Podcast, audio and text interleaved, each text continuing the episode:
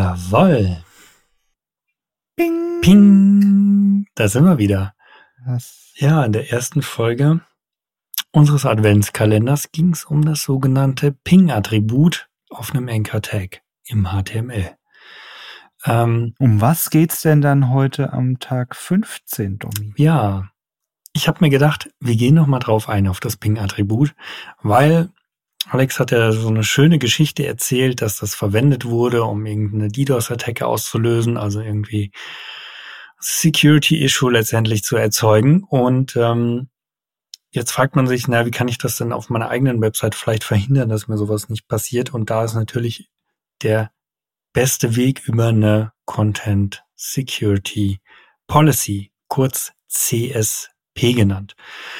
Ähm, CSP sind im Prinzip dann, setzt man die als Header mit in seinem, ja, letztendlich äh, Request mit. Seinem ja, Projekt. Genau, seinem Projekt. Ja. Und ähm, kann da verschiedene Einstellungen machen oder dann mitteilen, was im Prinzip für sage ich mal, Quellen auf der Website geladen werden dürfen zum Beispiel oder was ausgeführt werden dürfen darf.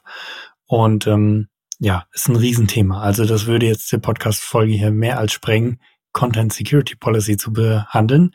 Aber eben eine Möglichkeit, wo wir mal darauf hinweisen wollten, ist, dass man eben genau ja die aus das Ausführen von eben solchen bestimmten Attributen wie Ping damit auf seiner Website grundlegend verhindern kann.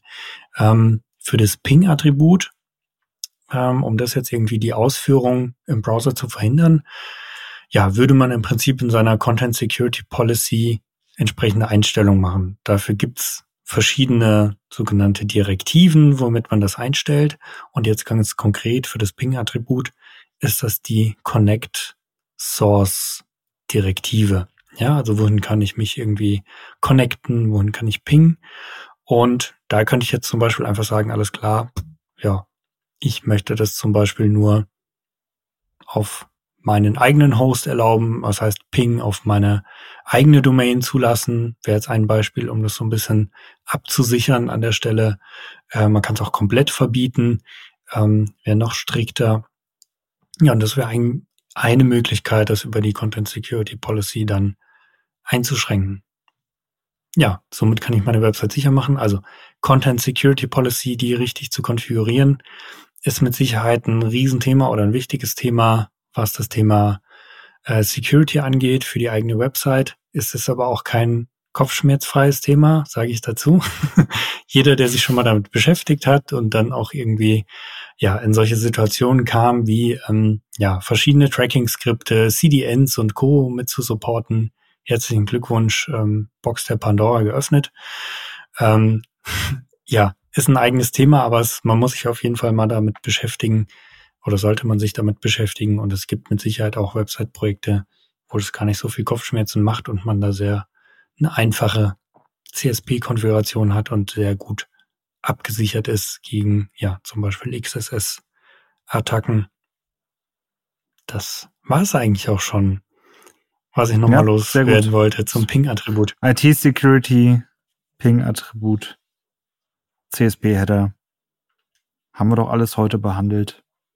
Die CSP-Header können wir uns auf jeden Fall nochmal en Detail vornehmen, denke ich, im neuen Jahr. Und wie verhindern wir DDoS-Attacken mittels Ping? Die Lösung ist Connect Source Direktive. Mensch, du bist ja richtig langweilt, Alex. Okay, wir hören auf. Thema, Thema Wechsel. Wir hören uns morgen wieder. Ciao. Ciao.